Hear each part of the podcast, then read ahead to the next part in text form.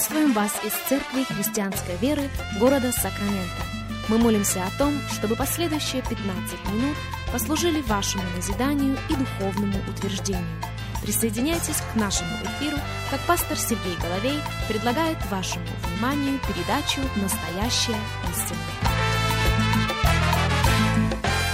Здравствуйте, уважаемые радиослушатели! Сергей Головей у микрофона. Из Церкви Христианской Веры мы приходим к вам, рады предоставленной возможности встретиться вместе с вами. Рады предоставленной возможности провести вместе с вами последующих несколько минут, как еще одну неделю мы продолжаем рассуждать на тему гардероб священника – Наш базовый текст – это книга Исход, 28 глава, и мы к нему обязательно обратимся. Но я полагаю, что есть смысл, есть большой смысл повториться в некоторых вещах. Согласитесь, что вопрос одежды, вопрос покрытия как такового адресуется на страницах Священного Писания от книги Бытие до книги Откровения книге Откровения, в частности, Бог советует верующим в Ладикии купить у Него. Купить у Него что? Советую тебе купить у меня, во-первых, золото, которое по-настоящему сделает тебя богатым. Ведь же эти люди внушали самим себе. Я богат, я разбогател, я ни в чем не имею нужды. У них не было адекватной самооценки. И Бог говорит, эти вещи могут и должны поменяться. И все начинается с твоей готовности купить у меня золото. Золото по-настоящему делающее тебя богатым. Купи также у меня глазную мазь, продолжает Бог, чтобы ты смог увидеть свое подлинное состояние, чтобы твоя самооценка была соответствующей. И в равной мере Бог советует верующим в Лаодикии купить одежду. Купи у меня одежду, чтобы ты мог покрыться, дабы не была видна срамота ноготы твоей. Друзья, я обращал на это внимание в прошлом и обращаю еще раз. Ключевое слово здесь «купи».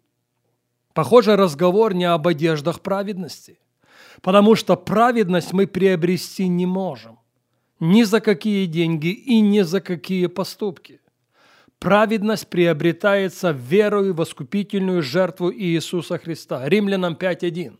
Итак, оправдавшись верою, мы имеем мир с Богом. Оправдавшись верою, мы имеем целостность во Христе Иисусе. Здесь же, в своем обращении к верующим в Лаодикии, тем не менее, Бог поощряет их купить. Должно быть разговор о совершенно других одеждах. Невольно возникает вопрос, а о каких? Ведь же апостолом Павлом во втором послании Коринфянам в пятой главе нам прописано следующее предупреждение. «Дабы нам одетыми не оказаться нагими». А сейчас я обращаю ваше внимание на несколько стихов из той же вышеупомянутой книги Откровения. Книга Откровения, первая глава, и вашему вниманию пятый и шестой стихи. «И от Иисуса Христа, который есть свидетель верный, первенец из мертвых и владыка царей земных. Ему возлюбившему нас и омывшему нас от грехов наших кровью Своею, и соделавшему нас царями и священниками Богу и Отцу Своему, слава и держава во веки веков. Аминь. Пожалуйста, выделите в своей Библии это выражение «соделавшему нас». Он не планирует сделать нас царями и священниками. Он не в процессе того, чтобы сделать нас таковыми. Он уже сделал нас царями и священниками Богу и Отцу своему. И вот тому, кто соделал нас царями и священниками, принадлежит вся слава, вся честь, вся хвала и вся благодарность. А как созвучны с этим слова апостола Петра в его первом послании? 1 Петра 2,6. «Ибо сказано в Писании, вот я полагаю в Сионе камень краеугольный, избранный, драгоценный, верующий в него не постыдится. Итак, он для вас верующих драгоценность, а для неверующих камень, который отвергли строители, но который сделался главой угла камень притыкания и камень соблазна, а которые не притыкаются, не покоряя слову, на что они и оставлены. Но вы, утверждает апостол Петр, вы род избранный, Вы царственное священство, вы народ святый. Вы люди, взятые в удел, и у вас есть конкретное предназначение. Вы здесь для того, чтобы возвещать совершенство, призвавшего вас из тьмы в чудный свой свет. Но мы в большей мере фокусируемся вот на какое определение о нас. Мы царственное священство. Это очень высокая оценка. И это еще большая ответственность. Я повторю это еще раз. Быть царственным священством – это очень высокая оценка Бога о нас. Но это еще большая ответственность нас перед Богом. Ведь же задача священника сводилась к тому, чтобы стоять перед Богом от лица народа и чтобы стоять перед народом от лица Божия.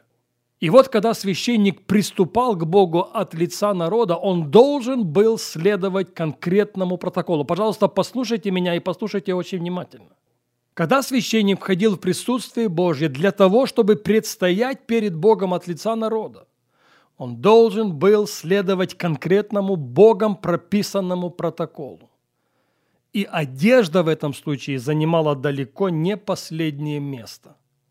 Книга Исход, 28 глава, и мы начинаем читать с первого стиха. Кстати, все эти тексты, ко всем этим текстам мы обращались на наших предыдущих эфирах. Исход 28.1. «И возьми к себе Аарона, брата твоего, и сынов его с ним, от среды сынов Израилевых, чтобы он был священником мне, Аарона и Надава, Авиуда, Илязара и Фомара, сынов Аароновых и сделай священные одежды Аарону, брату твоему, для славы и благолепия. И скажи всем мудрым сердцем, которых я исполнил духа премудрости, чтобы они сделали Аарону одежды для посвящения его, чтобы он был священником мне. Вот одежды, которые должны они сделать на перстник, ефод, верхняя риза, хитон, стяжной кидар и пояс – Пусть сделают священные одежды Аарону, брату твоему и сынам его, чтобы он был священником мне. Когда священник являлся пред лицо Господа, его дресс-код должен был быть соответствующим. Это не просто предложение от Бога, это конкретное повеление от Него. Друзья, мы с вами названы священниками Нового Завета. Конечно же, не о тлеющей одежде в нашем случае мы ведем речь. Мы ведем об одеждах, которые несут в себе очень важное символическое значение. Более того, одежды, которые несут в себе очень важное пророческое предназначение. Мы в этой серии радиопрограмм не касаемся всех деталей гардероба священника, но обращаем внимание на три главных составляющих в первую очередь это ефод, ефод и прилегающий к нему наперстник. Во-вторых, это верхняя риза с ее особенностями. И в-третьих, это головной убор, называемый кидар. К большому сожалению, время не позволяет нам говорить об этом сегодня. К этой мысли мы возвратимся на нашей следующей программе.